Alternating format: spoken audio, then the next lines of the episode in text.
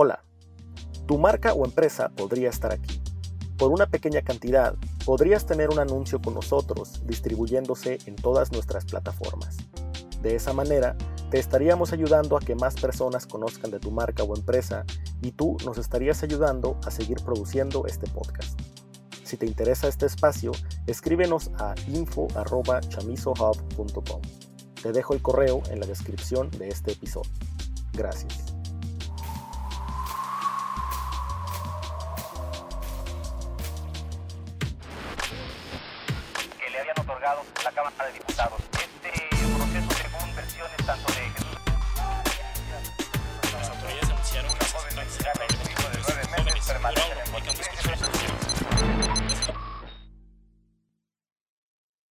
¿Qué boles? Bienvenidos nuevamente a cada siete, donde semana a semana los actualizamos de los temas que están en debate entre México y los Estados Unidos. En esta ocasión contamos con un muy querido amigo que reside en El Paso, Texas. Es el abogado Carlos Spector, quien es eh, representante legal migratorio y de mexicanos en el exilio desde hace bastante tiempo. Un hombre bastante reconocido por su labor eh, altruista que hace en favor de los migrantes en esa región de la frontera México-Estados Unidos. Carlos, muchísimas gracias por aceptar esta invitación en cada siete. Jesús, un gran placer estar con ustedes. Un plan placer realmente. Eh, Carlos, eh, ha iniciado un nuevo gobierno en los Estados Unidos. Joe Biden, desde el primer día de su mandato, eh, dio a conocer el proyecto de ley de reforma de inmigración en Estados Unidos, que después de cuatro años de, eh, digamos, de tormentos de Donald Trump, se sintió hasta un alivio. ¿Qué tan benéfico en términos generales ves tú este proyecto de ley de, que ya se presentó, por cierto, en la Cámara de Representantes del Congreso Federal, más allá de si se aprueba o se modifica, no? ¿Qué, qué, qué significado tiene para la comunidad eh, inmigrante? Pues eh, eh, generalmente representa un paso muy positivo con unos cambios muy drásticos. Por otro lado, representa la restauración del pasado, donde realmente lo, realmente lo que estamos haciendo es empezando de nuevo, es decir, regresando a 1965, con lo que teníamos y lo, lo que nos quitaron desde 96 bajo la administración y cada administración desde 96 al, al presente. Hay algunos cambios uh, uh, muy beneficiosos para las comunidades y por otro lado muchas cosas que, que intenta a las, las cláusulas y reformas nuevas realmente es eliminar lo que se ha hecho a través uh, de gobiernos muy anti-inmigrantes desde 96 al presente y ahí, ahí, podemos discutir cuáles son ahorita. Por ejemplo, Carlos, a ver, eso es muy interesante. Si nos dieras unos ejemplos de eso que tú nos estás mencionando, que me parece la comunidad debe saber. Pues mira, por ejemplo, la, la, la ley actual se inicia en 1965 bajo la administración de el presidente Kennedy con un énfasis sobre la unidad familiar y la reunificación de, la, de, de familias y a la vez uh, uh -huh. con, con, un intento liberal de ampliar el alcance de la ley con, con ese fin en mente. A través de los años han hecho todo posible para eliminar ese énfasis, destruyendo no solamente el, el reto, la tradición y la historia del país, pero realmente uh, uh, criminalizando todo el proceso de migración, acabando actualmente con, con, con, um, con la, las leyes uh, de asilo político. Realmente el inicio empieza contra la comunidad mexicana en 96 con los procesos de remoción acelerado sin tener que llevarlos a, a, a un juez de migración. Entonces, Uh, lo, que, lo que han hecho también a través de los años es básicamente uh, congelar el proceso de migración legal. No solamente era cuestión de, encarcelar y, identificar y deportar a, la comunidad indocumentada y hacer todo posible, posible para descalificarlo por cualquier remedio. Pero, pero realmente después de que acabaron con la comunidad indocumentada, realmente en los últimos cuatro o cinco años fueron acabando con el reto histórico que ha, sido de la derecha dura, de básicamente acabar con la migración legal y con el asilo político que sería parte del proceso ah, legal. Pero, por ejemplo, una cosa que, realmente aquí en la frontera y especialmente hablando de la comunidad mexicana, que ha dividido a familias es el famoso castigo de 10 años de que si has vivido aquí más de un año y vas a Juárez a arreglarte como mexicano, te castigan 10 años, sencillamente por haber estado con la familia. Hay perdones, pero también no son fáciles y mucha gente va sin saber eso. Uno de los retos que sería algo increíblemente beneficioso para la comunidad, especialmente mexicana, es revocar esa cláusula. Entonces, no solamente la, ley intenta de ampliar las tradiciones, restaurar y ampliar, pero realmente se enfoca en eliminar tipo de, tipos de procesos que han implementado que garantiza eh, la deportación y, rechazo de, maneras de arreglarse uno. Entonces, por ejemplo... Eh, y creo, Carlos, que este último punto Eh, te decía, para, para que la gente que nos escucha y nos ve quede muy claro. Este último punto que es muy importante es el de anular la penalidad de los 10 años. Permite también, y sabemos que hay muchos casos de mexicanos que cruzaron a México para arreglar los papeles y al ser castigados con ese periodo de tiempo, muchos volvieron a cruzar de manera ilegal para reunirse con su familia y muchos están así, aún casados con con ciudadanos o ciudadanas estadounidenses. Ahora, si este proyecto de ley se aprueba, ya no podrán ser castigados, es decir, podrán salir con toda tranquilidad de Estados Unidos a arreglar sus papeles si es aprobado el proyecto de ley, sin el temor a que vuelvan a ser castigados, y eso me parece que es muy importante. Pero sí, hay, hay dos castigos de, de los 10 años. Uno es permanente por 10 años sin perdón si uno entra el país dos veces ilegalmente, entonces eres sujeto a un castigo sin perdón, tienes que esperar los 10 años. Y eso es muy, muy común aquí porque realmente estás hablando de una comunidad, ah, en, una comunidad en dos países, y dos estados y, y dos ciudades. Si tienes aquí 10 años, entraste ilegal la primera vez y sales, eres castigado con perdón. Pero si muere tu mamá y vas al funeral de tu santa madre, entonces ya son dos violaciones cuando regresaste. Y se dan cuenta porque has tenido toda una vida aquí. Cuando saliste al funeral o se enfermó mi abuelito, ya son dos y estás castigado. Entonces, es, es uh, no solamente impide la, la, unidad familiar aquí, pero también rechaza y destruye dos familias mexicanas aquí y allá. Entonces, ese es solamente un ejemplo. Ahora, Carlos, hay otra cosa además de esto que es muy importante, que, me parece refleja el, carácter humanitario del proyecto de ley de Joe Biden.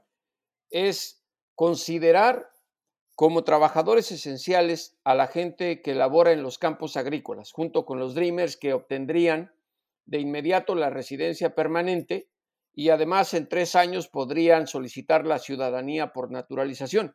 Es la primera vez que se les reconoce en este sentido a los trabajadores agrícolas, ¿no, Carlos? Desde que incluso se creó el programa Bracero, porque se les permitía trabajar, pero nunca se les daba la residencia y mucho menos la opción de que en tres años pudieran obtener la ciudadanía. Y, precisamente eh, eh, eso es lo que es revolucionario de lo que están haciendo, realmente creando estabilidad y ciudadanía para un grupo de personas que son parte de la comunidad por papeles. Por ejemplo, la lucha de DACA a través de los años era si iba a haber o no un camino hacia la ciudadanía. ¿Por qué no quieren la ciudadanía? Porque no quieren votantes, demócratas o latinos. Entonces, eso fue la lucha realmente de crear una, mantener una comunidad inestable. El eso se manifestaba desde el, programa Bracero, que puedes venir y dejar y, y, laborar, queremos tus brazos, pero no tu alma, no tu cuerpo y no tu familia. Y desde el 64 al presente hemos tenido ese problema. Entonces, a través de dar un camino hacia la ciudadanía, es algo que, que, vas, que, que, que, el Partido Republicano cree que va a rechazar en gran parte precisamente por eso. Pero no solamente es eso, es una forma, eh, tienen una forma de amnistía, de realmente también darle ciudadanía a personas que han pedido protección bajo el TPS. Eso, eso es algo increíblemente beneficioso para generaciones de inmigrantes y también no solamente como, como, como, como dije anteriormente, para DACA es algo increíble, pero también va a permitir a personas arreglarse que han estado aquí X, X tiempo, vamos a decir, desde 2000 los últimos cinco años va a haber cambios y eso también cinco años, sí. eso va a ser hacia un camino de ciudadanía. Puede tardar ocho años o más pero hay un hay una una, una esperanza de que vas a poder ser parte de esta ciudadanía. Ahora eh, hay otro aspecto eh, perdón Carlos hay otro aspecto que me parece también necesario platicar. Eh, el proyecto de ley del presidente Biden habla de regularizar el estatus de residencia y laboral de unos 11 millones de inmigrantes indocumentados, que es el cálculo que hacen, pero extiende el beneficio a todos los inmigrantes que están en Estados Unidos eh, hasta, o digamos, que entraron a Estados Unidos hasta antes del primero de enero de 2021, eh, lo cual me parece, nada más por cálculos eh, de estadísticos así, que se van a beneficiar más de 11 millones de personas, ¿no, Carlos? ¿Tú cómo lo ves? Así es. Obviamente eso es, eso yo creo que se va a negociar. Ah, los republicanos van a, y, quizás hasta el senador Manchin y otros demócratas que no están de acuerdo con todo, quizás su voto va a ser en gran parte basado en cambios de ese tipo, de decir, no queremos que todo el mundo se arregle que acaban de llegar, pero todos que tienen raíces serios aquí por más de cinco años, por ejemplo, yo creo que ahí, ahí se va a quedar. La, la otra cosa que, que, que, hace la ley ah, nueva para esas personas que posiblemente se van a poder arreglar a través del tiempo, como decían en el pasado, es el hecho de que van a, a están adoptando características y, y, leyes de la primera amnistía de 86, donde uno calificaba para, para estos papeles si tenías, si o no calificas, si tenías un delito mayor o tres delitos menores. Y no importa, no importa los delitos menores. Por ejemplo, en la ley actual ahorita, si tú, si te agarraron con un delito menor de posesión de más de dos onzas de marihuana, entonces no hay perdón, no te puedes arreglar. Y si es un delito dentro de esos tres delitos, no, no te va a descalificar. Si te han agarrado cruzando gente, ah, tus padres, por ejemplo, o, o presentarte como ciudadano norteamericano, que es el pecado mortal para los norteamericanos, nunca te arreglas por el resto de tu vida.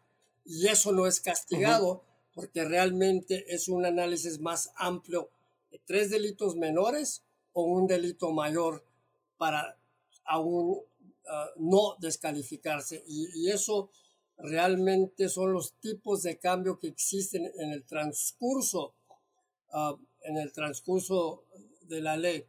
Pero, ah, pues adelante. adelante. Carlos, eh, el proyecto de ley del presidente Biden eh, me parece que tiene el carácter humanitario con el fin de crear un sistema más ordenado de migración, que abarca eh, pues a un universo de más de 11 millones de inmigrantes indocumentados por el cambio en la fecha que se da como plazo para estar en los Estados Unidos, que es hasta el primero de enero de 2021. Sabemos que habrá oposición republicana a todo esto por lo que tiene que ver con los votantes y otro sentido. Pero eh, ¿Tú no crees que además de que cuenten con antecedentes penales limpios las personas que se beneficien, este es un proyecto de ley de mayor amplitud que puede generar tal vez eh, más personas beneficiadas que lo que proyecta la Casa Blanca?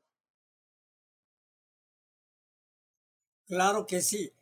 Mira, ah, y, es en los detalles, ah, como, estamos discutiendo las, las secciones de la ley que han cambiado o que han creado para ampliar la, capacidad de, regularizar a, tanta gente. Pero lo que es muy, ah, muy importante es que este proyecto de ley marca un cambio drástico en la política migratoria por más de 50 años. Es decir, siempre la ley de migración era una serie de leyes que a la vez trataban de arreglar a alguna gente, pero, pero crear más centros de detención, crear más medidas de deportación, más criminalización.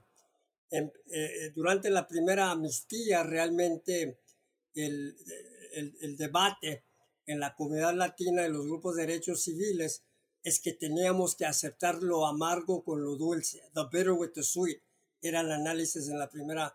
Y desde entonces, en 86, siempre ha caracterizado más, más, more law enforcement, más capacidad de redadas, menos derechos a los inmigrantes, no solamente en las cortes, pero más, principalmente en, la, en las calles. Y en este proyecto de ley realmente salvo uh, un énfasis sobre más tecnología moderna, no, no más muros, no más centros de detención, uh, inclusive es cuestión de eliminar el proceso, de crear alternativas a detención masiva con, uh, con grilletes, con supervisión y, y, con más capacidad de, de salir Ah, bajo, de, bajo detención. Y, y ese, es, lo que realmente marca uh, este proyecto de ley y, es cambios positivos sin realmente uh, ceder nuestra oposición a más policía. Es un problema social, no es un problema policíaco como lo han manifestado. Y eso, y eso cambia el debate. Ahora, Carlos, sí, eh, Carlos, eh, sin duda, eh, una vez que el proyecto de ley se avanza en el Congreso y en el Senado y si se aprueba con modificaciones o no, se vendría eventualmente pues una situación masiva de solicitudes, procesos y de presentación de documentos de acuerdo a las condiciones que se establezcan, lo cual quiere decir que habrá un una cantidad enorme de trabajo y de necesidad de asesoría legal, tanto en los consulados de México como de los países que se beneficien, Centroamérica sobre todo. Pero aquí hay otra cosa, y conocemos el sistema fronterizo, y tú lo conoces muy bien, eres experto en esto. Habrá gente que va a querer hacer trampa para beneficiarse, como siempre, pues sabemos que la frontera sigue siendo muy porosa, y aun cuando estén advirtiendo que no son abiertas las fronteras y que van a deportar a quien llegue en este momento, porque tienen que aplicar la ley, se va a complicar el proceso, por lo que estoy diciendo. ¿Cómo, cómo ventilas tú esas posibilidades ante la asesoría legal, la participación de los gobiernos de los, eh, de los países de donde los migrantes se van a beneficiar? Pues mira, e, efectivamente sí va a haber como la primera amnistía una serie de, inclusive dentro de del ejército de abogados que se van a meter en esto sin ningún conocimiento de, derecho, ley, uh, migratorio, uh, sin prepararse, inclusive va a haber notarios públicos en los Estados Unidos o, gente común y corriente criminales que se meten en esto. Pero lo que sí va a aumentar uh, y lo que, lo que no ha cambiado son las leyes que, que, realmente, que se implementan contra el fraude. Y un tipo de fraude es, es muy castigado no solamente en, en, el sistema federal penal, pero en, en, um, en exclusiones por, por, por, muchos años, sino permanente. Y realmente sí va a requerir una serie de, esfuerzos de las organizaciones, tanto como el gobierno, de avisar a la comunidad lo que se hizo a fin de cuentas en amnistía bastante, bastante fuerte eh, y también a través de los consulados de seguir informando y denunciando a esas personas e, y organizaciones que trabajan en ese contexto. Una última pregunta, Carlos, que se nos acabó el tiempo. Eh, en el caso del tema de asilo, que ha generado pues, muchos problemas en los últimos años, la separación familiar, eh, eh, los hacinamientos de personas en, las región, en las regiones de los puertos de entrada de la frontera sur de los Estados Unidos, ¿qué tan complicado, tú que eres especialista en el tema de asilo, ¿Qué tan complicado va a ser este proceso y cuándo tú crees que se pueda normalizar la situación de todas las personas que se encuentran ya en estos centros de retención en México?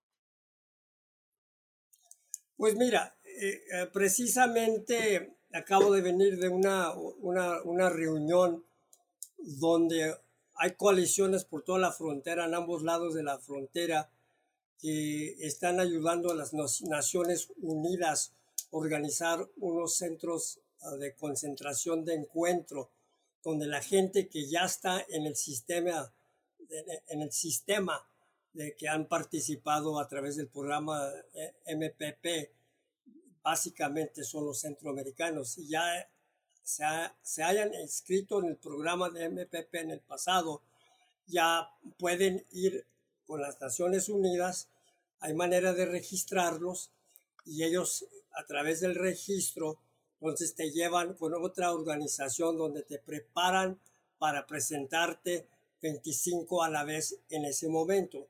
Entonces es un, un esfuerzo para regularizar la migración, la, la, migración legal.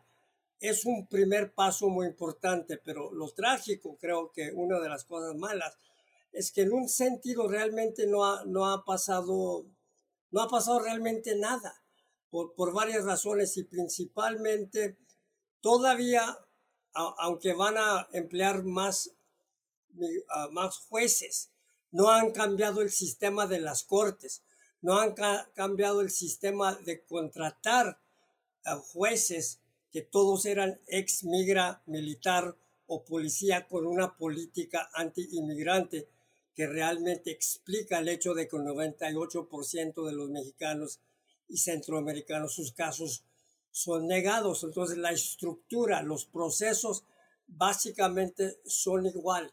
Quieren, ah, quieren revivir la discreción que tenían, pero esa discreción se usaba para negar. Es, entonces no ha, no ha cambiado nada en ese sentido. Y lo trágico ahorita, yo, yo básicamente como el abogado de mexicanos en exilio y como doble y como mexicano que tengo la doble nacionalidad, me preocupo principalmente por mexicanos porque estamos en la frontera. Ellos no benefician de estos cambios para nada. El sistema que existía hace una semana todavía se implementa y se va a implementar contra la comunidad mexicana. No pueden entrar por el COVID, y no, no pueden participar en este programa de MPP. Es decir, es lo mismo. O los van a encarcelar cuando llegan, pero no los van a soltar. Entonces, en ese sentido, no ha cambiado nada para nosotros en la frontera. Es un avance por otros lados, y es un inicio, pero realmente tenemos que ver que, sin, sin, cambios drásticos dentro, dentro de este proyecto de ley o después, ah, eh, vamos a estar en las mismas, no va a cambiar nada para, especialmente para la comunidad mexicana. Y, finalmente quiero eh, algo, que, algo que va a cambiar drásticamente, es que han, ah, dos o tres cosas. Uno, han cambiado la definición de pariente inmediato. Ahorita los ciudadanos pueden arreglar a sus niños, uh, padres, y, los ciudadanos niños pueden arreglar a sus padres mayores de 21 años. Ellos se pueden arreglar ya, no están en una lista de espera que son como 25 años para que te arregle tu hermano ciudadano. Han cambiado la definición y permiten a los residentes actuar, eh, tratarlos como si fueran ciudadanos. Y eso acelera y abre otras visas. Y esas visas de ciudadanos no se cuenta contra el número de 20 mil visas que se da por país por todo el mundo. La otra cosa es van a dar más visas. Pero lo, lo, más importante yo creo es que mucha de esta gente, vamos a suponer 10, 11 millones de personas o más, tienen papeles pendientes por 10, 9 años o más. Si ellos se arreglan por este programa, entonces ellos ya no están quitando números de las visas anuales que se dan. Entonces va a haber un movimiento drástico anuales. Eso es un cambio muy, muy positivo, especialmente para la comunidad mexicana, India y China, que son realmente los números más atrasados. Entonces, hay, hay cosas muy productivas, hay mucho más por lo cual tenemos que pelear, pero, pero con eso avanzamos. Pues Carlos, muchísimas gracias por tu tiempo en esta conversación con cada siete. De verdad que es muy importante que la gente se entere de estos cambios que hay o que van a haber en los Estados Unidos, sobre todo para tomar ventaja de ellos si así lo pueden. Y a quienes nos ven y nos escuchan, ya saben, estamos en, en, Instagram, estamos en Telegram, estamos en Facebook, estamos en Twitter. Síganos en todas las plataformas y siempre trataremos de informarlos eh, a tiempo y de los temas que más tienen relevancia entre México y los Estados Unidos. Y ahora sí, como siempre, a los criminales y a los políticos, devuélvanos a ese México que nos arrebataron. Muchas gracias.